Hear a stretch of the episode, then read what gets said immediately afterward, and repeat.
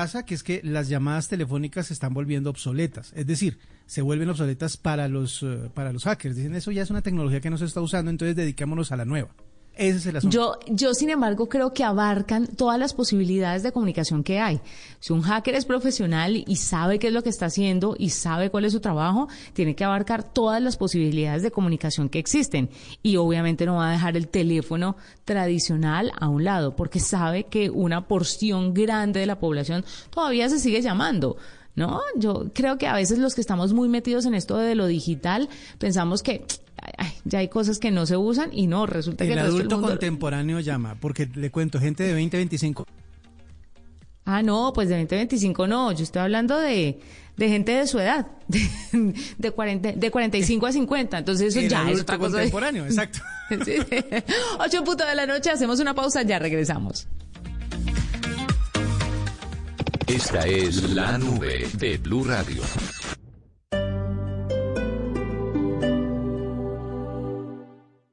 Mi amor, me voy. ¿Vas a salir? Sí, es que tengo que pagar cuentas y cotizar el seguro del nuevo carro. ¿Cotizar el seguro? Pero si eso también lo puedes hacer ahora mismo. ¿Y cómo? Fácil, ingresas a la página de Liberty Seguros y ya. Así es, porque con tu seguro Liberty Autos ya no tienes que salir de casa para asegurar tu carro. Descubre más ingresando a libertyseguros.co o contacta a tu intermediario más cercano. Liberty, Liberty, Liberty, Liberty. Compañía de Seguros, vigilada por la Superintendencia Financiera de Colombia. Grábatelo en la cabeza. Blue Radio es la radio eliminatoria. Radio eliminatoria es Blue Radio, la nueva alternativa. Mi amor, me voy. ¿Vas a salir? Sí, es que tengo que pagar cuentas y cotizar el seguro del nuevo carro. ¿Cotizar el seguro? Pero si eso también lo puedes hacer ahora mismo. ¿Y cómo? Fácil, ingresas a la página de Liberty Seguros y ya. Así es, porque con tu seguro Liberty Autos ya no tienes que salir de casa para asegurar tu carro. Descubre más ingresando a libertyseguros.co o contacta a tu intermediario más cercano. Liberty, Liberty, Liberty, Liberty. Compañía de Seguros, vigilada por la Superintendencia Financiera de Colombia. Quien no ha caído nunca no tiene una idea justa del esfuerzo que hay que hacer para tenerse en pie. Multatuli. Blue Radio. Mi amor, me voy. ¿Vas a salir? Sí, es que tengo que pagar cuentas y cotizar el seguro del nuevo carro. ¿Cotizar el seguro? Pero si eso también lo puedes hacer ahora mismo. ¿Y cómo? Fácil, ingresas a la página de Liberty Seguros y ya. Así es, porque con tu seguro Liberty Autos ya no tienes que salir de casa para asegurar tu carro. Descubre más ingresando a libertyseguros.co o contacta a tu intermediario más cercano. Liberty, Liberty, Liberty, Liberty. Compañía de Seguros, vigilada por la Superintendencia Financiera de Colombia.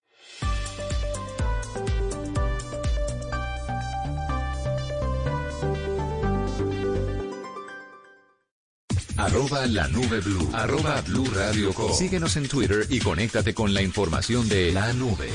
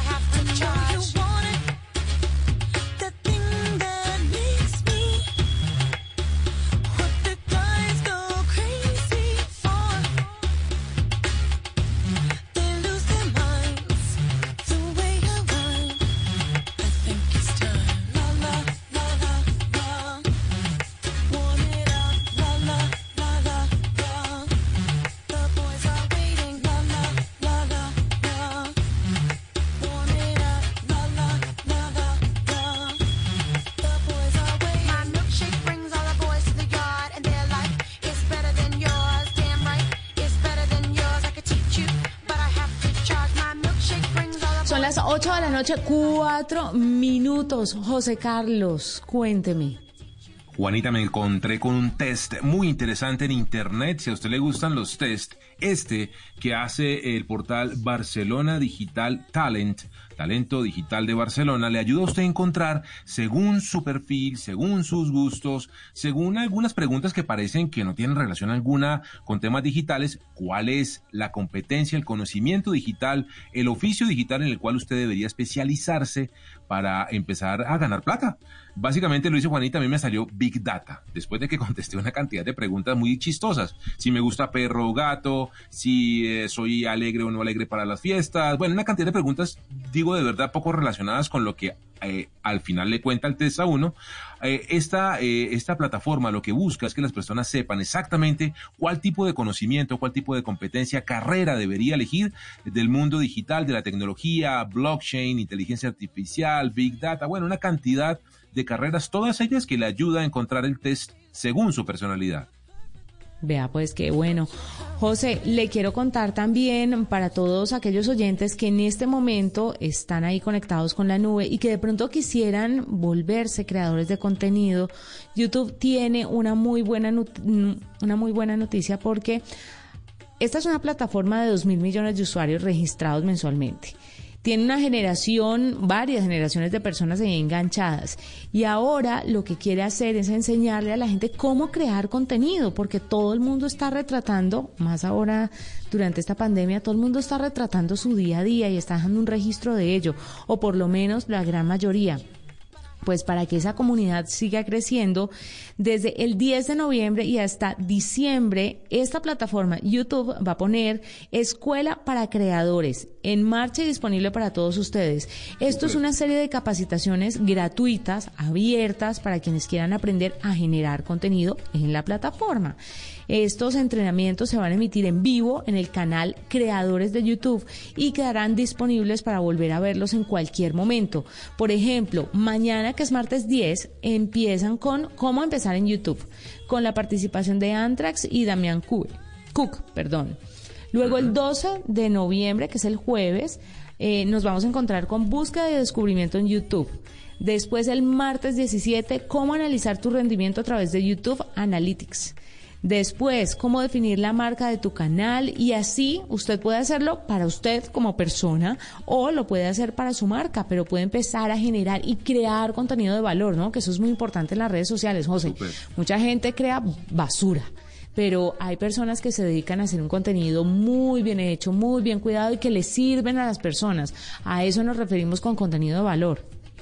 además monetizable, Juanita, ese contenido de valor que usted comenta, al final de la historia genera audiencia, genera comunidad. Y la comunidad y las reproducciones, sabe usted bien, Juanita, lo que traen es platica detrás. Todas esas reproducciones ahí en YouTube. Por eso el interés de formar la gente, por eso el interés de crear una comunidad verdadera de valor, de contenido, de gente que genera contenido de valor. Watch if you're smart. La la la.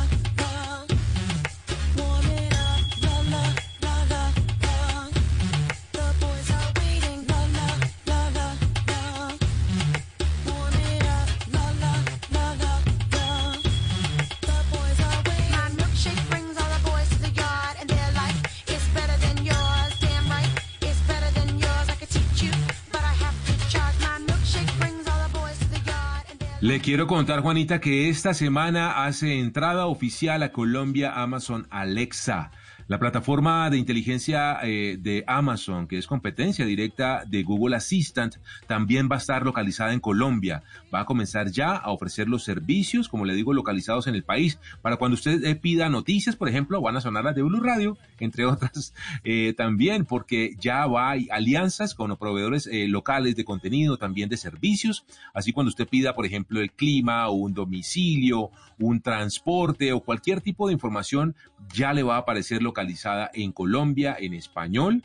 Eh, también, eh, sabe usted, ya se están vendiendo oficialmente los dispositivos de Amazon, Alexa, los Echo, los Echo Dot, también disponibles localmente en Colombia. Así que el gigante Amazon, con su sistema de inteligencia Alexa, también disponible en Colombia, se pone buena esta competencia, Juanita.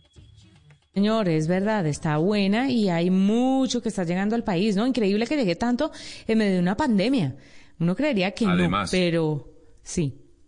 Así que incluso los interesados, Juanita, los que tengan una cuenta en Amazon Developers, ya pueden entrar y van a encontrar la posibilidad disponible dentro de Amazon Alexa de eh, postular, de postular sus contenidos, sus servicios, sus plataformas y aplicaciones. Por supuesto, ellos hacen una curaduría, ellos revisan qué es lo que la gente está posteando, qué tipo de contenidos quieren eh, postular allí y eh, para que queden disponibles en eh, idioma español en Colombia y también, pues, por supuesto, para el resto del mundo. Toda la habla hispana en donde está Alexa va a tener disponibilidad de acceder a estos eh, contenidos desde Colombia. Y como le dijo Juanita, la noticia es que Blue Radio va a tener sus podcasts ahí. Así que cuando usted diga, hey Alexa, quiero escuchar noticias de Colombia, van a sonar las noticias que hace el resumen noticioso de Blue Radio. Muy bien.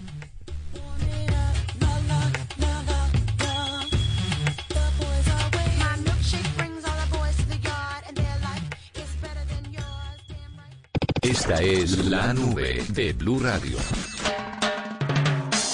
First they ignore you, then laugh at you and hate you.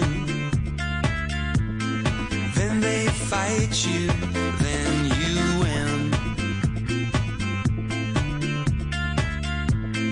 When the truth dies, very bad things happen bien.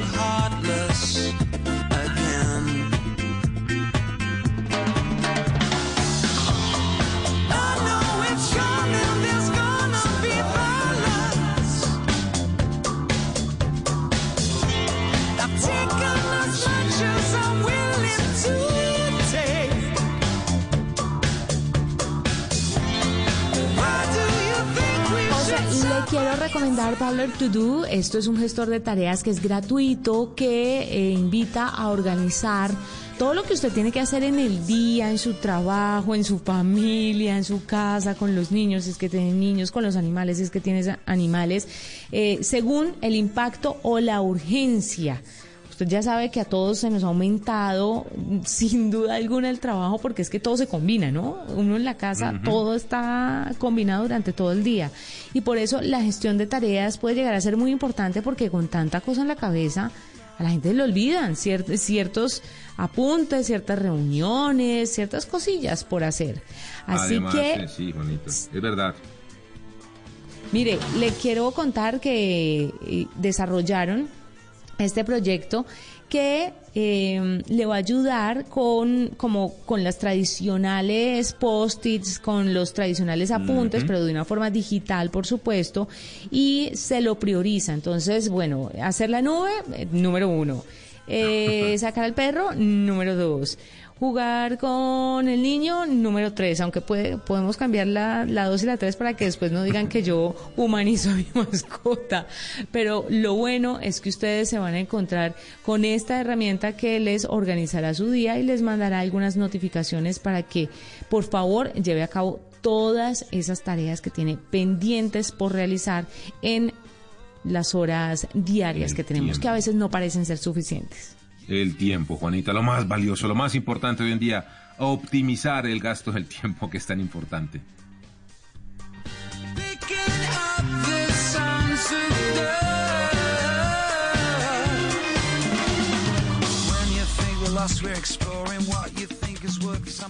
Le tengo noticias, Juanita, a nuestros oyentes que tienen un celular viejito Android. Estamos en versión 10, versión 11 de Android. Hay todavía gente que tiene por ahí versión 7, esa versión Nougat, eh, que es bastante vieja, Juanita. La mala noticia para ellos es que a partir de eh, enero del año entrante, van a quedar eh, sin posibilidad de navegar en Internet. Esto es muy importante.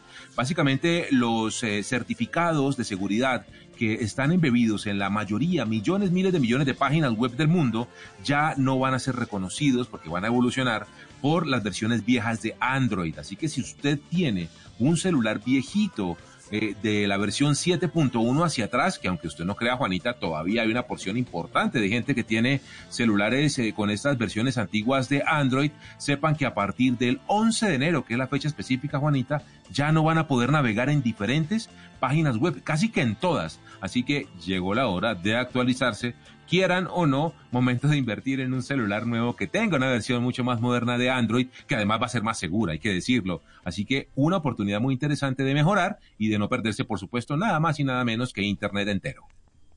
Fantástico, José Carlos. Y con esa noticia cerramos esta edición de la nube. Fue un gusto acompañarlos. Mañana vamos a tener más información, más tecnología e innovación en un lenguaje sencillo, en el lenguaje que todos entienden. Feliz noche para todos.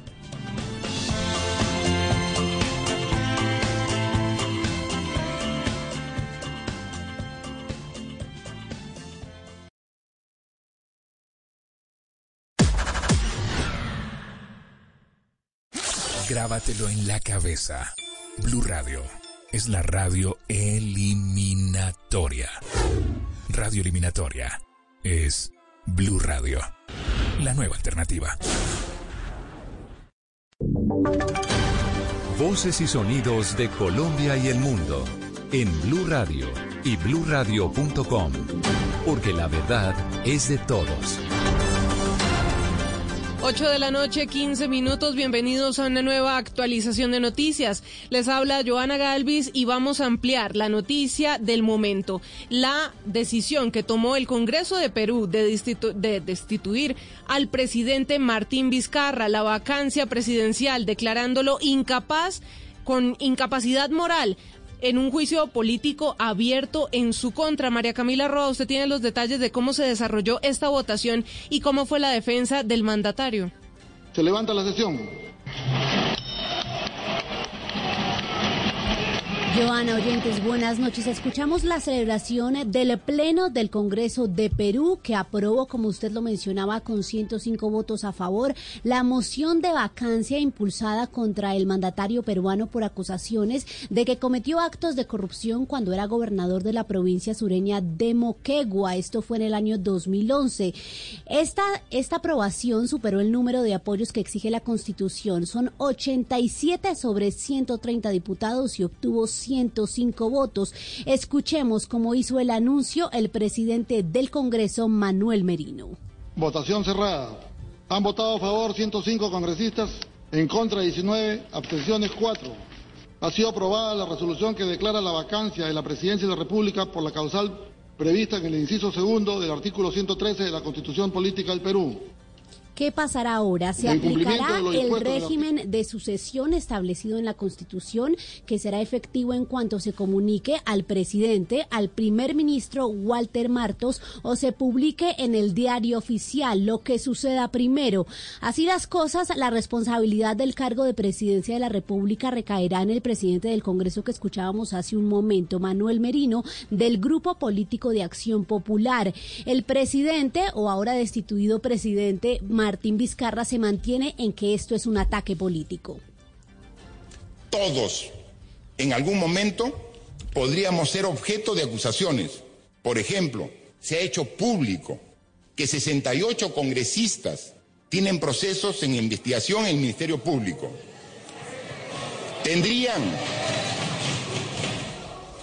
tendrían también que dejar sus cargos por ello. Vizcarra, ahora destituido, tal y como lo había prometido, Giovanna se presentó a primera hora de hoy en el debate para presentar su defensa y negó categóricamente haber recibido cualquier tipo de soborno y criticó duramente, como lo escuchábamos, que el proceso de destitución en su contra se hubiera abierto bajo acusaciones no corroboradas por la justicia.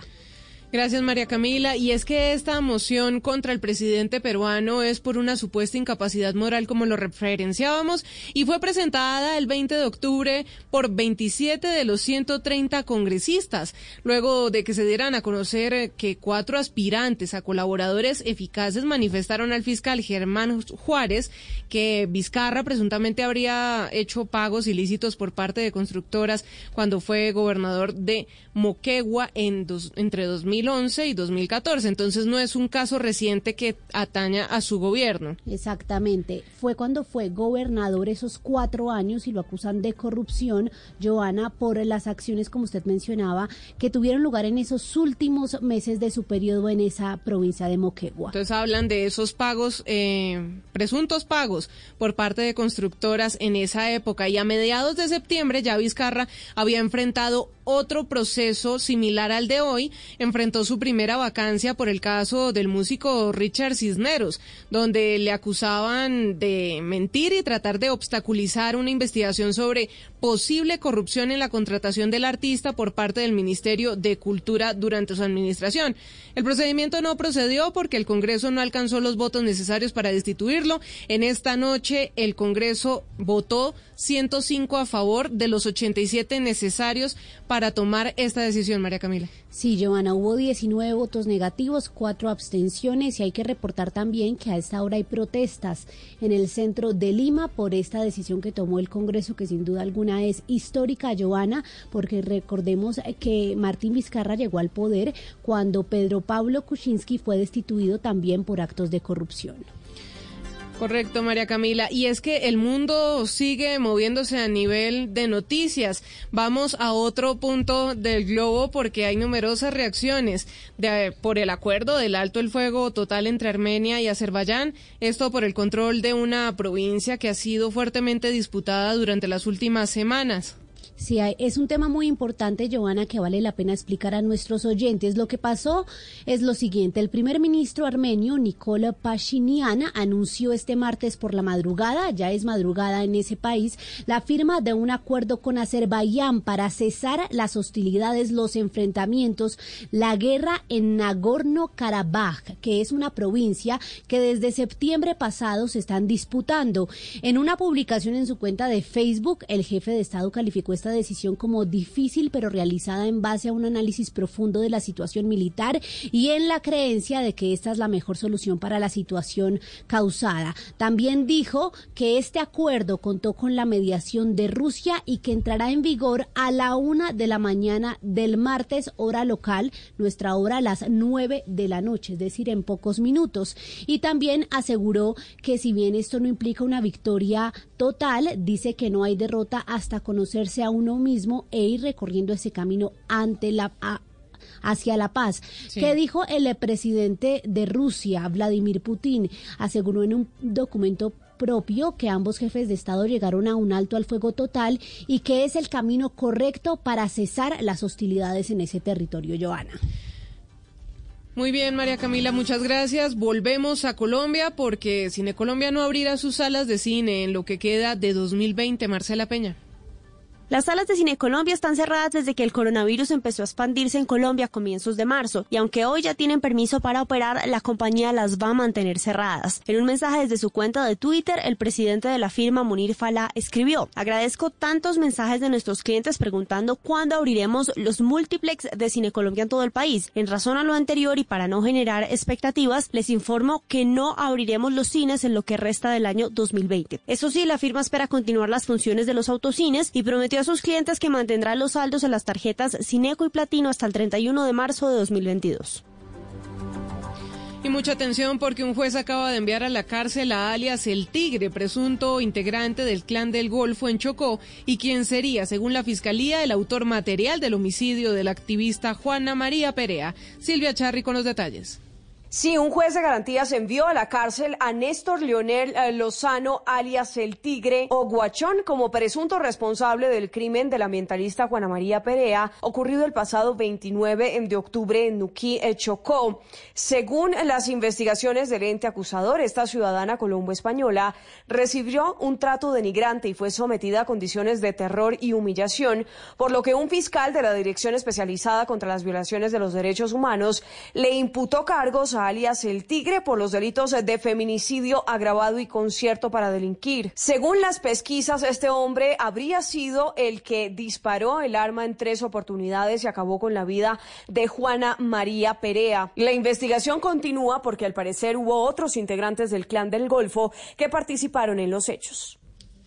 Y la Procuraduría llamó a juicio disciplinario al actual comandante operativo de la Policía de Bogotá por hechos relacionados cuando se desempeñó como comandante de esa institución en el departamento de Caldas. ¿Por qué motivos, José Luis Pertus? Buenas noches y mucha atención que esta noche la Procuraduría citó audiencia de juicio disciplinario al coronel Necton Borja, quien se desempeñó como comandante de la Policía de Cundinamarca y es el actual comandante operativo de la Policía Metropolitana de Bogotá. Esto por la presunta falta disciplinaria relacionada con peculado y falsedad ideológica en documento público en hechos relacionados cuando fue comandante de la Policía del Departamento de Caldas. Según los hallazgos del Ministerio Público, el oficial empleó a otros policías y bienes públicos como vehículos, combustible, gasolina y chip de peajes para el traslado de materiales a su finca en el municipio de departamento de Almeta, durante varias oportunidades en el año 2018. La Procuraduría ordenó además la práctica de pruebas, entre ellas escuchar al entonces comandante de la Policía de Caldas para que explique las órdenes de traslado de estos materiales, así como a otros oficiales de la policía. Continuamos con la información en Blue Radio, 8 de la noche, 24 minutos. La Corte Constitucional estudiará la demanda de la CUT en contra de un artículo del Plan Nacional de Desarrollo que creó el piso mínimo de protección social. Marcela. De acuerdo con la CUD, este artículo vulnera el derecho a la protección social que está contenido en varias normas internacionales y además de eso impide el acceso efectivo a la salud durante la edad activa de los trabajadores y precariza sus condiciones laborales. Adicionalmente asegura que tuvo varios problemas de forma, por ejemplo, el hecho de que no podía haberse tramitado a través de un plan nacional de desarrollo, sino de una ley ordinaria y que además el gobierno habría tenido que modificar un decreto de 2013 en el cual ya se habilitaba la cotización para aquellos trabajadores que ganan un mínimo pero no trabajan a tiempo completo, por ejemplo, las empleadas del servicio. Han dicho además que esta será una lucha de varios pasos en las que van a tratar de reversar el piso mínimo de protección social. Recordemos que a partir de este artículo del Plan Nacional de Desarrollo, el gobierno emitió un decreto que hará posible la cotización para aquellos trabajadores que ganan menos del salario mínimo a partir del próximo año. Y para finalizar este resumen, vamos con las noticias deportivas con nuestro compañero Cristian Marín, porque la selección Colombia se sigue reuniendo en Barranquilla. Hoy habló Carlos Queiroz. ¿Qué dijo Cristian? Joana Carlos Queiroz ofreció su primera conferencia de prensa antes de lo que serán los duelos de eliminatoria ante Uruguay y la selección de Ecuador. El técnico fue implacable a la hora de responder por los 24 citados para esta doble confrontación. Para mí, y lo más importante es que en Colombia no hay convocatorias B, C, D o E, lo que quieren. En Colombia se llamaron 24 jugadores y los 24 jugadores están listos para, para jugar. Pero por eso yo tomé la decisión de anunciar solamente la convocatoria ayer y cuando lo hice 24 jugadores están ahí y esta es la convocatoria A y nada a discutir. Vale la pena resaltar que a esta hora está llegando el vuelo procedente de Europa con todos los futbolistas que actúan en el viejo continente. Además, Jorman Campuzano, Fran Fabra, Edwin Cardona y Luis Manuel Orejuela ya se encuentran en la concentración del equipo nacional en Curramba la Bella. Ampliación de estas y otras noticias en blurradio.com. Quédense conectados con Blue 4.0. Estás escuchando Blue Radio. Regálate un momento para cuidar de ti. Lava tu cara, hidrata tu piel y prepárate para ir a la cama. Es tiempo de cuidarnos y querernos. Banco Popular. Hoy se puede, siempre se puede. Para ti, que has dedicado tu vida a enseñarnos y a brindarnos tu conocimiento, hoy te decimos gracias, profe. Con nuestra nueva oferta Zafiro del Banco Popular, llena de beneficios en nuestros productos Cuenta para ahorrar, CDT, Casa Ya y muchos más. Gracias, porque cada día nos enseñas que hoy se puede, siempre se puede. Banco Popular. Somos Grupo Aval. Vigilado Superintendencia Financiera de Colombia. Llega la voz de la verdad para desmentir noticias falsas. Pregunta para Vera. Con la llegada a Bogotá de la minga indígena, comenzaron a circular por redes sociales publicaciones sobre la basura que sus integrantes habían dejado en una plaza y la supuesta incautación de sus armas por parte de las fuerzas militares. Incluso se afirmó que la verdadera razón para volver a su región fue que la policía habría destruido sus laboratorios de coca. ¿Estas afirmaciones son reales? Toda esta información es falsa. La imagen que mostraba la basura corresponde a la ciudad de Buenos Aires y el operativo militar con la incautación de armas realmente fue contra miembros del ELN en abril. En cuanto a la razón de su regreso, no existe evidencia de la relación de causalidad con la destrucción de unos laboratorios de coca por parte de la policía, que según afirmó la autoridad, pertenecerían a las disidencias de las FARC. Escucha la radio y conéctate con la verdad. Una iniciativa de Blue Radio en unión con las emisoras que están conectadas con la verdad. Son tiempos de cambios a gran velocidad. Ahora la humanidad habla de teletrabajo, compras en línea, conciertos por internet, banca virtual, emprendimientos y ciudades inteligentes. Para estar a la vanguardia, sintonízate con Blue 4.0, donde la economía digital y las industrias creativas son una excusa para conversar. Dirige Juan Manuel Ramírez. Son las 8 de la noche, 29 minutos. Tengan todos ustedes muy buenas noches. Bienvenidos a Blue 4.0. Comenzamos esta semana y, por supuesto, esta nueva edición de Blue 4.0 que ahora se hace desde mucho más temprano y que los acompaña a ustedes hasta las 10 de la noche. Y quiero saludar muy especialmente, por supuesto, a tantos lugares del territorio colombiano que se conectan con nosotros a esta hora a través de los diales de Blue Radio y en el mundo a través de bluradio.com. Y como siempre, por supuesto, a este extraordinario equipo de trabajo en la producción David Benítez y aquí en la mesa en primer lugar, Ana Milena Gutiérrez, que entre otras cosas les quiero contar que hoy se estrenó en la edición del mediodía de Noticias Caracol. Nos tiene felices y lo hizo extraordinario, Ana Milena. Buenas noches. Juan Manuel, buenas noches para usted y para todos los oyentes que están conectados a esta hora con nosotros. Muchas gracias. Bueno, eso es un reto grandísimo, pero la verdad estoy muy contenta porque el equipo de Noticias Caracol del Mediodía me recibió con los brazos abiertos y eso es muy importante. Cuando uno recibe el apoyo de los compañeros, de los colegas, de ahí para adelante, eh, pues ya es otro tema, ¿no? Entonces, bueno, muy contenta y ahí voy a estar de lunes a viernes al mediodía, Juan Manuel pues estaremos muy pegados siempre en todas las ediciones de Noticias Caracol, pero en esta con el corazón puesto porque es nuestra compañera Eso. de mesa de trabajo y eso nos enorgullece siempre. ¿Sí o no, Juan David Aristizábal? Buenas noches. Oh, emo- emocionantes que Emilio. Uno, por un lado, pues eh, va- está en la nube con nuestra Juanita y baja a la tierra y está con Ana en las noticias. Entonces, creo que es el, esta es la fórmula perfecta para estar por las noches. No, pero mejor no lo pudo usted definir, Juan David Aristizábal. Además, siempre con esa capacidad. Hágame el favor, Juanita, dígame si este hombre no es un poeta o no. Juanita Kremer, buenas noches. Buenas noches, sí, sí, estoy empezando a preocuparme porque el tema con Mónica la otra vez, hoy Mónica no está, entonces tengo miedo de meterme en un terreno, en un terreno desconocido. Buenas noches Sin miedo, para Juanita. todos. Sin miedo, Juanita.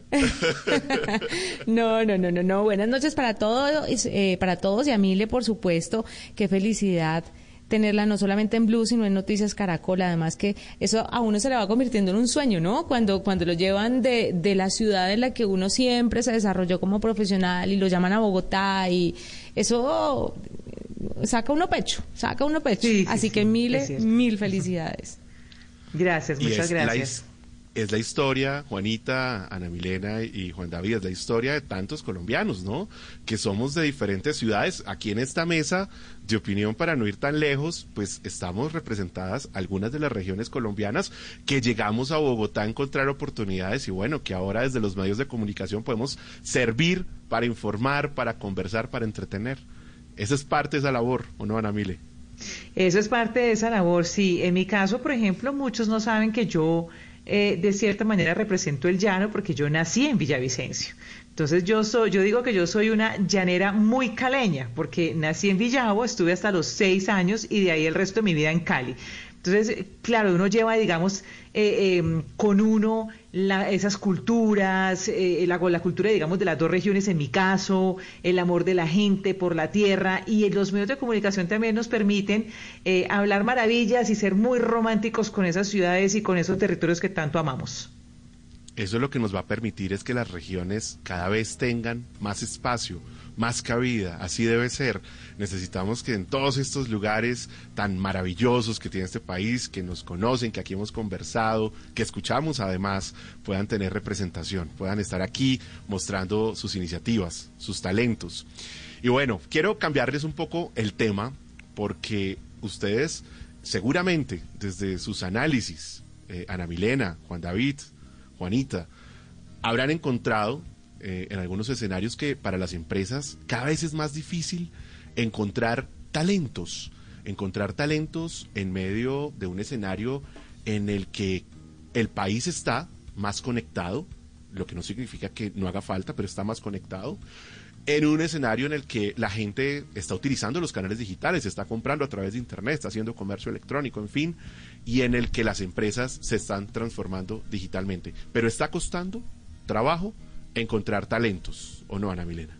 Sí, Juan Manuel, hay varios, hay varios puntos, pero digamos que uno de ellos es que las, las empresas están buscando principalmente tecnólogos y ojalá relacionados con el tema de innovación, con el tema digital, y no sabemos muy bien si las universidades es justamente le están ofreciendo eso a los estudiantes para que sean atractivos a esas empresas que, entre otras cosas, están llegando a nuestro país buscando jóvenes, porque eh, muchas de estas empresas han enfocado su búsqueda eh, para emplear a jóvenes que están recién salidos de la universidad, no que tienen ni ningún máster ni ninguna especialización, sino los que están saliendo de la universidad y que apenas necesitan o necesitan involucrarse ya en una vida laboral.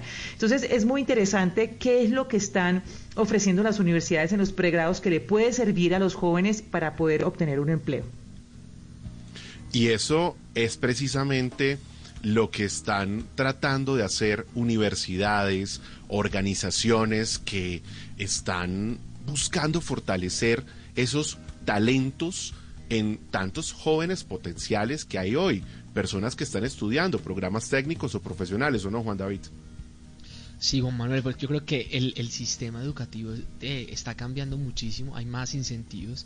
Cada vez se utilizan, por ejemplo, el modelo australiano de lo que se llaman los ISA, los contratos por ingresos contingentes, y eso que quiere decir es que los jóvenes solo le pagan a las instituciones de educación cuando consiguen un trabajo. Y, y yo creo que aquí hay otro llamado, por ejemplo, una institución como el SENA. El SENA ha venido haciendo una labor por actualizar sus programas pero hoy cada vez más tenemos que tener a los mejores instructoras, instructores trabajando desde allá porque el SENA puede ser parte de la transformación económica de este país y si mejora la calidad del SENA, mejor, o sea, el año entrante tiene que ser mejor que este año, el, país tiene una cantera de talentos extraordinarios porque los pelados que uno se encuentra que salen del SENA son muy buenos y por eso al SENA hay que ponerle muchos ojos para que siempre lo haga mejor. Juanita, cierto que en la industria tecnológica en este momento, y se lo digo, cuando le digo cierto, quiero decir, es, he, leído estudios en los, por ejemplo, de FEDESOF, en los que lo que se concluye es que en el sector TIC se está pagando mucho mejor que en otras actividades profesionales. Sin duda, y a las mujeres también. Eh, Juan Manuel, esto es un tema muy, muy importante escuchándolos a todos, hay varias cosas que yo quisiera decir respecto al tema y es desde la educación, obviamente no se le está prestando mucha atención a estas nuevas habilidades que deberían tener los, los profesionales del futuro. Hay, hay algunas que están haciendo unos esfuerzos eh, muy importantes, pero pues todavía no esos esfuerzos no están muy afines con la demanda del mercado de este tipo de profesionales. Por eso hay un, un robo de este tipo de personas de tecnológica a tecnológica y van rotando y van rotando y van rotando constantemente porque no hay. Obviamente los, los sueldos que le pagan a esta gente, a estos peladitos, a estos sin ser eh, peladitos, entiéndanlo en el buen sentido de la palabra, o sea, personas muy jóvenes muy, muy jóvenes que tienen unos talentos extraordinarios, muchos ni siquiera se han graduado y eso no le importa a las tecnológicas porque lo que les importan son estas habilidades que estos jóvenes ya traen innatas y sobre la marcha los van puliendo y los van amoldando un poco, aunque las nuevas empresas y sobre todo las tecnológicas llegan un poco como para amoldarse a las personalidades de estas nuevas, de estos nuevos genios que definitivamente van a ser la fuerza laboral del futuro. Entonces les pagan muchísimo el tema de la mujer, eh, lo decíamos hace poco aquí en Blue Radio, más le pueden estar pagando a una mujer que se haga una ingeniería que a una bióloga o a una mujer que estudie para ser profesora, sin decir que esas otras carreras sean malas, pero es que incluso en el, en el ámbito femenino es aún más reducido el número de profesionales en este sector. Y para desarrollar tecnología y a la vez lo que esto implica es necesario tener una cantidad muy parecida de hombres y mujeres en ese tipo de desarrollos.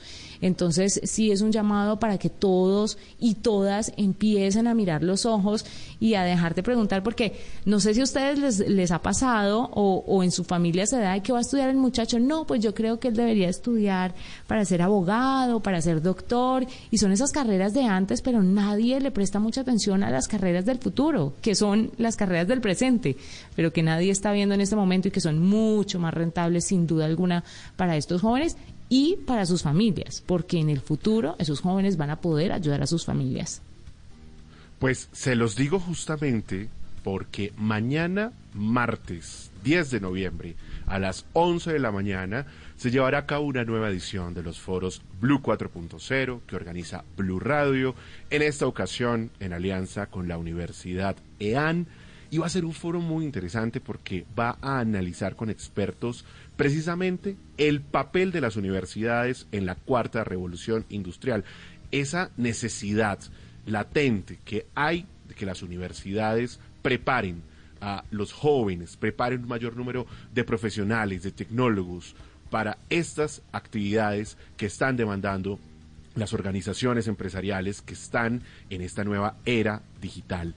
El panel que tendrá lugar mañana en el marco de este foro estará conformado por la viceministra, la vicerrectora, perdón, de la EAN, Juanita Rodríguez, estará el exministro y presidente de Alianza IN, el gremio de las plataformas digitales en Colombia, David Luna, la presidente ejecutiva de FedeSoft, Jimena Duque, y estará además el profesor asociado de la Universidad de California, Fernando Pérez. Y quiero que escuchemos la voz del decano de la Facultad de Ingeniería, Iván Castaño, hablando justamente sobre este foro de mañana.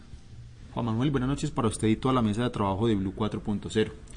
El próximo martes 10 de noviembre a las 11 de la mañana, gracias a la alianza entre la Universidad de ANI Blue Radio, expertos en materia de educación, talento TI, van a conversar sobre si las universidades están formando el talento que se necesita en el nuevo mundo. La cuarta revolución industrial nos exige nuevos retos que el país debe enfrentar y qué mejor manera de hacerlo con los protagonistas del sector en Colombia y en el mundo.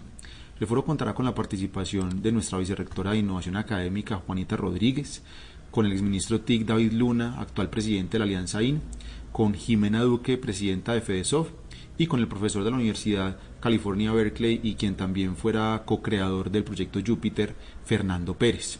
Nos pueden acompañar en este importante evento visitando las redes sociales de la Universidad de AN, el fanpage de Blue Radio, el próximo martes desde las 11 de la mañana. A través de los canales digitales de Blue Radio desde las 11 de la mañana ustedes podrán conectarse con este foro que se organiza entre Blue Radio en alianza con la Universidad EAN. Bueno, les cuento que esta noche vamos a hablar sobre la reglamentación de las plataformas digitales de transporte que cursa a través de varios proyectos de ley en el Congreso de la República. Un tema que no está fácil porque de una parte hay anuncio de paro de taxistas para el próximo 30 de noviembre y porque son varias las iniciativas, los proyectos de ley que cursan en el Congreso entre gobierno, entre diferentes líneas eh, de congresistas y con serios desacuerdos entre las partes, entre gobierno, entre taxistas y entre congresistas. Sí, Juan Manuel, el tema no está nada fácil, pero además se hace urgente buscar una solución. Es que esto no se está discutiendo desde hace poco, es que las plataformas, entre otras cosas, llegaron para quedarse y por eso vamos a hablar entonces con las dos partes. Por un lado, con el líder de los taxistas, Hugo Ospina, pero también hablaremos, por otra parte, con el representante de la Cámara, Mauricio Toro, para entender dónde están los puntos de encuentro de cada una de las partes. Y además tendremos en esta edición de Blue 4.0 nuestro banquillo, espacio para emprendedores, ¿verdad Juan David? Oiga Juan Manuel, lo mejor de la noche es que esto tiene política, después tiene legislación, después tiene el impacto de la tecnología Y después vamos a tener ese banquillo con un emprendedor que se llama César Aya. César sido emprendedor en el mundo de la tecnología, también ha sido inversionista, vivió un tiempo en Londres y hoy nos va a contar su historia y por qué es tan importante eh, apostarle a este capital, capital Sevilla para los emprendedores. Y también le voy a contar yo, Juan Manuel, sobre Creana y una semana que tienen de marketing digital, que esto está buenísimo, usted sabe pues que todo se está moviendo digitalmente, las empresas, los emprendedores y por eso el marketing en este sector es tan importante para aprender sobre él y cómo podemos potenciar todo lo que estamos vendiendo y todo lo que estamos haciendo en plataformas. Bueno, pues son razones de peso, como siempre, para quedarse aquí conectados con Blue 4.0. 8.43 minutos. Bienvenidos a Blue 4.0, un espacio donde el mundo digital es una excusa para conversar. Mientras se conoce el anuncio de los taxistas de ir a paro el próximo 30 de noviembre, diversas voces vuelven a surgir en el debate para que el Congreso de la República acelere la aprobación de lo que sería una reglamentación para que puedan funcionar las plataformas digitales de transporte de una vez por todas. ¿Qué sucede? Que hay varios proyectos. Uno de ellos, recordado y conversado en estos micrófonos, es el del ex senador Rodrigo Lara, además en conjunto con quien hasta hace poco también eh, fungía como senador, el expresidente Álvaro Uribe Vélez. Otro es el proyecto que lidera el gobierno nacional a través del Ministerio de Transporte y por supuesto con el liderazgo de la Alta Consejería para la Transformación Digital, pero además hay otra iniciativa que es la que lidera el representante a la Cámara, Mauricio Toro. Aquí hemos escuchado a todas las partes, a los congresistas, a los taxistas, al gobierno, y lo cierto es que ninguna de las partes se ha puesto de acuerdo. ¿A quién le conviene que no haya reglamentación, porque esta es una pregunta obligada. Hay intereses de parte y parte. Hay un sector que viene funcionando desde, desde siempre, como es el de los taxistas, eh, de una manera importante en las ciudades, ofreciendo un servicio, pero que hoy está al frente de un escenario en el cual todos los sectores están llamados a modernizarse, a transformarse digitalmente. ¿Quiénes se oponen a estos proyectos? ¿Cuáles son los intereses que los motivan para estar a favor, en contra? ¿Afectan los ingresos de los taxistas, las plataformas digitales de transporte realmente compiten o complementan la industria como sucede con otros sectores de la economía? ¿Qué opinan ustedes, Ana Milena? Sí, pues Juan Manuel, mire, este es un, es un tema bien interesante, pero también bien complicado pero como les los decía ahora, sí o sí hay que buscar una solución. Ahora, me parece que ese es el punto importante. ¿Por qué no hemos logrado avanzar en esto? Desde la Asociación de Propietarios y Conductores de Taxis, lo que ellos están diciendo, por una parte, es que se está violando el derecho a la igualdad, básicamente por lo que les, los requerimientos que les están pidiendo a los taxistas. Entonces, pues eh, me parece que es muy válida la discusión que vamos a tener a continuación, por donde vamos a escuchar a las dos partes, pero también, Juan Manuel, que ojalá podamos avanzar, porque, pues, es decir, las plataformas están, los taxistas también, y sí o sí hay que llegar a un acuerdo. De acuerdo. otro Juan Manuel que, se vuelve y es relevante. Que, eh, Juan David, Juan David, perdóneme para, para hacer eso que planteaba Ana Milena justamente, es que el tema, Ana Milena, es que los sectores todos están sufriendo debates similares. Turismo, eh, el tema audiovisual, el tema del cine, digamos, medios de comunicación, todos los sectores están demandando reglamentaciones. Juan David. Sí, Juan Manuel, es que parte del reto que vamos a tener como sociedades, cómo garantizamos una economía que sea justa, y por el otro también dar un salto en la cuarta revolución industrial. Y entonces ahí es, a mí me gusta muchísimo lo que el representante Toro menciona expresamente, nivelar esa cancha para que todos puedan competir en un mismo, en, como en, en esa misma jugada. Pero hay un tema, Juan, que a mí me parece fundamental y es el servicio al cliente. Y es que a veces algún grupo de, de, de, de, las partes eh, cree que se soluciona todo con tecnología y no. Y hay otros que creen que el problema es la tecnología y tampoco, porque lo que hay que hacer es mejorar el servicio al cliente, atraer a los usuarios. Entonces, eh, yo también a veces creo que falta como un autodiagnóstico de ambas partes. Desde las plataformas, es decir, oye, ¿cómo garantizamos mayor calidad de vida a nuestros conductores, por ejemplo? ¿Cómo les hacemos que puedan prestar un servicio sin que sea en esta inestabilidad eh, laboral? Y por el otro lado, desde el punto de vista de los taxistas, yo creo que es muy importante esa autoevaluación y es cómo está el servicio al cliente. ¿Estoy yo realmente convirtiéndome en un conductor ideal para las personas? Si un turista viene, se siente cómodo, se siente seguro, eh, es de ambas partes, pero sin duda, como lo dice el representante Toro, se necesita nivelar la cancha para que eh, todos puedan competir y que existan unas reglas que sean del siglo XXI. Es que, lo que dice, eh, lo que dice Juan David... Adelante, Juanita, adelante, Juanita. No, que lo que dice Juan David es muy importante porque finalmente la discusión no es por dónde se preste el servicio. Bueno, para ellos sí, pero para los más importantes en toda esta fórmula que son los usuarios, la discusión es otra. La discusión es, deme a mí un servicio decente, un servicio seguro, un servicio responsable. Esa es la discusión. Por eso es que las plataformas de una u otra forma están funcionando bien, porque la gente puede elegir eh, si irse de callado, si no irse callado, si irse con música, si no irse con música, si el señor maneja un poco mejor que el otro, pues uno, es, es que esa es una decisión que debería tomar el usuario. Y claramente desde el gobierno se debe reglamentar lo más rápido posible para que sea equitativo para los unos y para los otros, pero, pero pasar por alto las decisiones y la importancia de la libertad para el usuario en todo este juego, eh, me parece que, que, no nos está funcionando y que por eso no se ha llegado a una reglamentación, entre muchos otros factores. Pero, ¿qué es lo que quiere la gente? ¿Qué es lo que quiere el que realmente va a pagar?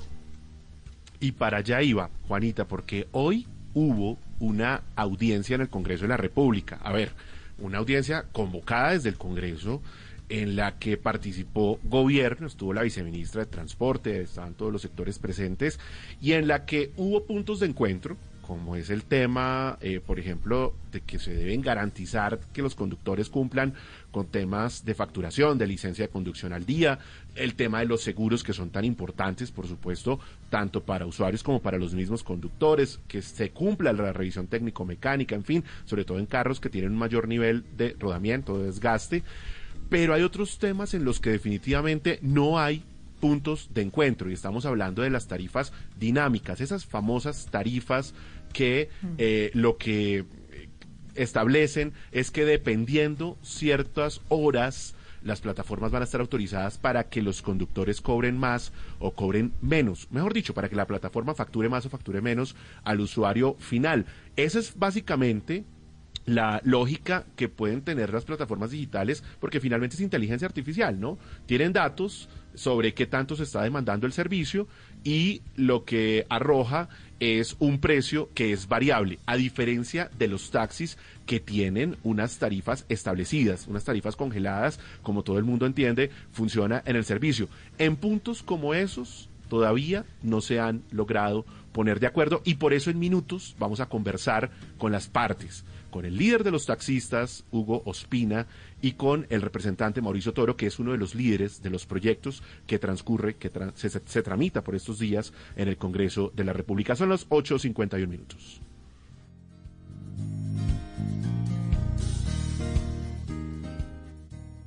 Haz parte del banquete del millón, que este año apoyará a 40.000 propietarios de micronegocios afectados por la pandemia. Unámonos como colombianos para reactivar la economía de nuestro país. Realiza tu aporte a través de www.banquetedelmillón.org o comunícate al 587-4441. Apoya Caracol Televisión. Crear nuevas alternativas para brindar salud integral a quienes más lo necesitan merece un reconocimiento. Soy Daniel Pineda. En la Fundación Ana Cecilia Niño buscamos salvar vidas mediante la prevención de enfermedades relacionadas con el asbesto. Vota ya por tu titán en www.titanescaracol.com y conoce sus historias en las emisiones de Noticias Caracol. Titanes Caracol y Salud, el país que soñamos. Estás escuchando Blue Radio. Regálate un momento para cuidar de ti. Lava tu cara, hidrata tu piel y prepárate para ir a la cama. Es tiempo de cuidarnos y querernos. Banco Popular. Hoy se puede, siempre se puede. Para ti, que has dedicado tu vida a enseñarnos y a brindarnos tu conocimiento. Hoy te decimos gracias, profe. Con nuestra nueva oferta Zafiro del Banco Popular, llena de beneficios en nuestros productos Cuenta para ahorrar, CDT, Casa Ya y muchos más. Gracias, porque cada día nos enseñas que hoy se puede, siempre se puede. Banco Popular. Somos Grupo Aval. Vigilado Superintendencia Financiera de Colombia. Bogotá de Boda Virtual, del 3 al 11 de diciembre. Compartiremos nueve días un gran evento para todo el público a nivel mundial. Encontrarás los mejores aliados en todas las categorías de productos y servicios de este mágico mundo de las celebraciones. Atrévete a soñar sin límites y participa en Bogotá de Boda 2020 edición virtual. Llámanos al 318-354-4043. Invita a Caracol Televisión, Stock Models y Blue Radio. Estás en Blue 4.0.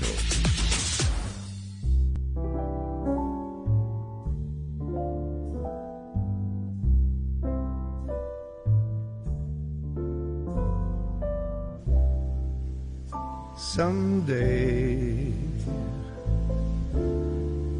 when I'm awfully low,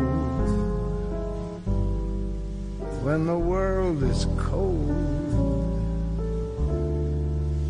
I will feel a glow just thinking of you and the way you look tonight.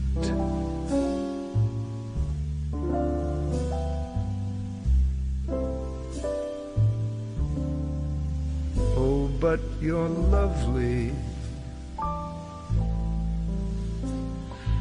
Hoy se llevó a cabo, como decíamos hace unos minutos, una de las audiencias importantes que tienen que ver con la reglamentación de las plataformas digitales de transporte, aquellas que a través de servicios como el de Didi, Uber, Beat, tantas otras plataformas que han comenzado a aparecer en el mercado, permiten que las personas puedan hacer uso de un servicio de transporte con carros particulares. ¿Qué sucede? Que estas plataformas no están autorizadas en Colombia y reclaman una reglamentación que debe pasar, que debe cursar a través del Congreso de la República, a través de una ley que permita establecer de qué manera pudieran funcionar en Colombia. Es un debate que no solamente se lleva a cabo acá, sino en tantos países donde este tipo de plataformas se llevan a cabo.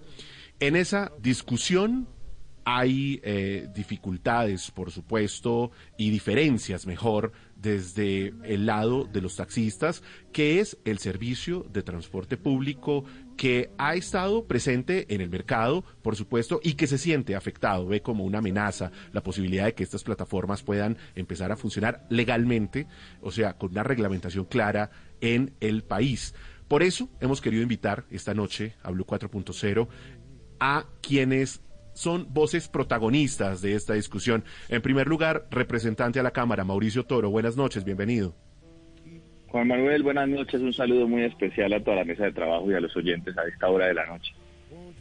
Bienvenido y además nos acompaña Hugo Ospina, que es el líder de la asociación que agremia a los taxistas en Colombia. Hugo, buenas noches. Juan, buenas noches a usted, a la mesa de trabajo y a el representante Mauricio Toro. Bueno, eh, Mauricio, comencemos con la coyuntura que se dio hoy. Hoy hubo audiencia en el Congreso, estuvo presente la viceministra de Transporte, el tema fue tendencia en redes sociales desde el fin de semana, desde la semana pasada el tema viene sonando y se da en un marco en el que hay anuncio de paro de taxistas el 30 de noviembre. ¿Cómo les fue en la audiencia? ¿Cuáles fueron esos puntos de encuentro y de desencuentro? Bueno, lo primero que hay que decir es que ya ha habido varias audiencias porque lo que hicimos en el Congreso de la República fue oír a los diferentes actores dentro de este proceso. Ya ha habido audiencias para oír al sector de los taxis, están las audiencias para oír a los conductores de plataformas, a los, digamos, propietarios de estas compañías de taxis, usuarios ciudadanos y posteriormente también la que fue hoy, que fue la de las plataformas o los directores de estas plataformas, con el fin pues de que todos los eh, elementos que hacen parte de la configuración de lo que implica la nueva era del transporte pues pudieran ser oídos, escuchados con calma, intervenir, plantear sus preocupaciones. Y yo creo que eh, el, el, escenario es positivo porque ya pasamos de un debate que se daba en el Congreso de que esto no se podía reglamentar a un debate donde, oiga, sí, hay que reglamentar y ya lo dice el gobierno nacional. En la viceministra ha sido muy clara de cuáles son las condiciones que el gobierno nacional espera para la reglamentación y lo mismo le están diciendo congresistas de casi todos los partidos políticos representados en el Congreso de la República y en Colombia, que ya pasaron de, oiga, aquí no, no podemos hacer nada, aquí hay que hacer algo y es reglamentar y, como yo he dicho, equilibrar la cancha. Así que bueno, hemos evolucionado después de 10 años de estancamiento en un discurso de hay que reglamentar y regular. Ahora estamos en el cómo regular y ahí es por eso que estamos haciendo estas mesas de trabajo técnicas con todos los sectores. Creo que vamos por buen camino. Un primer elemento que queda claro es que entre gobierno y Congreso están de acuerdo en que hay que establecer reglas claras de funcionamiento. Pero entonces vuelve la pregunta, hay unos puntos de encuentro en el sentido de que hay que exigirles a los conductores de las plataformas que garanticen elementos mínimos, ¿no? Las pólizas de seguros, las revisiones, que tengan los documentos al día, eh, me imagino yo que el tema de identificación, pero hay otros en los que pareciera que no se ponen de acuerdo, como es el tema de las tarifas dinámicas, o sea, que a los colombianos les puedan cobrar más por las tarifas en ciertas horas que son pico.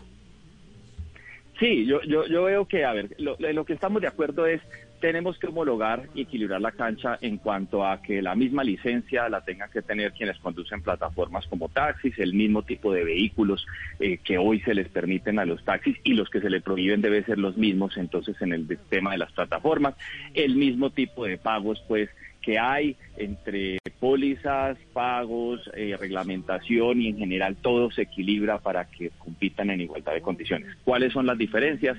Claramente el tema de la tarifa dinámica. Eh, nosotros consideramos que es importante que los taxis también, si se pasan al taxímetro digital y no al análogo, que es el que genera tanta desconfianza, pues puedan también competir con la tecnología y poder, de acuerdo a la información que nos permite la tecnología, pues subir o bajar las tarifas de acuerdo a las horas pico para que rentabilicen mucho más sus ingresos porque hoy no lo pueden hacer. Hoy mientras una plataforma baja el precio en una hora valle, pues el taxista queda, eh, digamos, desprotegido y en el caso de que las horas pico se den, pues ellos no tienen la posibilidad de mirar si pueden o no, si quieren o no subirla para rentabilizar su ingreso. Ese es uno de los puntos. Y el otro punto es el tema de la compensación de cupos, que ha sido difícil eh, hablarlo y es que hoy nosotros reconocemos que hay una realidad económica y es que muchas personas, muchas familias hoy tienen su capital invertido en estos cupos. Hay que decir que solamente eh, se estima que el 10% de taxistas son dueños de su propio cupo, el resto está en manos de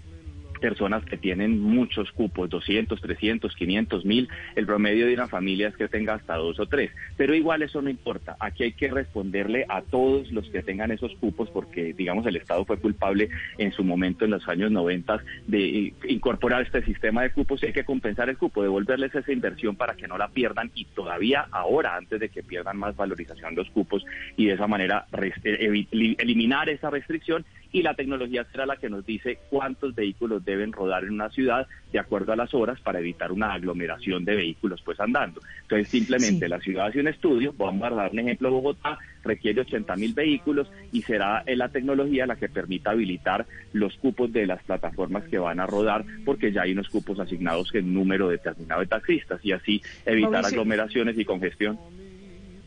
Sí, Mauricio, pero para que vayamos, digamos como para que vayamos en orden en este, en estos puntos en los que no han logrado, digamos, llegar a un acuerdo, el de las tarifas dinámicas, que no solamente genera como un inconformismo eh, dentro de, digamos, las partes, sino también de los usuarios como tal.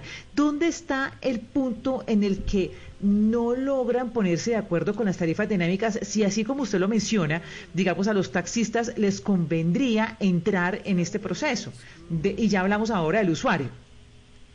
Hay, hay, dos puntos de vista. Unos eh, dicen los taxistas, un grupo pequeño dice, no, nosotros no tenemos interés en que a nosotros nos permitan eh, la tarifa dinámica, nosotros podemos seguir funcionando con una tarifa estándar donde la alcaldía lo que haga es actualizar, las alcaldías actualizar porque el valor está por debajo de lo que debería ser. Esa es una posición. Otros dicen, sí, yo estoy dispuesto a que me permitan pasarme a tarifa dinámica, pero no me hagan cambiar el taxímetro. Hay diferentes, digamos, posiciones frente a esto. Y en el caso de eh, las plataformas, pues hay una propuesta dentro de uno de los proyectos y es que se debe regular el precio de las plataformas como se regula el de los taxis. Y yo sí creo que aquí es el mercado, la tecnología, en una economía de libre mercado, pues es la oferta y la demanda la que debe decir cuáles son los precios y que el ciudadano pueda escoger entre las 10 que hay cuál le conviene más y que la misma plataforma también pueda jugar con el porcentaje que le cobra a los usuarios conductores y así pues generar mayor fidelidad. Entonces ahí estamos, pero yo creo que ya son temas muy, muy eh, pequeños que, que, que hemos podido superar lo más difícil, yo creería, hasta ahora. Sí, yo, eh, precisamente, Juanita, adelante, Juanita. No, que quería saber, eh, Mauricio, que en qué punto se toma en cuenta la decisión y las preferencias de los usuarios. No están protegidos como bajo una ley del consumidor o algo así, que ellos tengan la libertad de escoger el medio de transporte que mejor les parezca, en el que se sientan más seguros, más tranquilos, más cómodos. porque estamos siempre involucrando a los taxistas, a las plataformas, pero, pero ¿qué pasa con los usuarios? Eso es parte del proyecto de ley que yo llevo presentando y del argumento fundamental de esta discusión, y es que nosotros tenemos que garantizar la libertad ciudadana de escoger en qué nos queremos movilizar. Nosotros no podemos pedirle al Estado ni a nadie que secuestre la libertad de un ciudadano de escoger cómo y en qué se quiere mover de acuerdo a su presupuesto, a su sensación de seguridad y a su deseo de transportarse. Colombia y un Estado democrático, un Estado de derecho, una economía de libre mercado debe garantizar la de los ciudadanos bajo una vigilancia, claro, que es lo que necesitamos aquí, crear unas reglas de juego para que no vaya a haber un abuso por parte de las plataformas como eventualmente hemos encontrado, donde no se abuse del usuario conductor, donde no se abuse del ciudadano en términos de excesos de tarifas que deberá vigilar entonces en este caso la Superintendencia.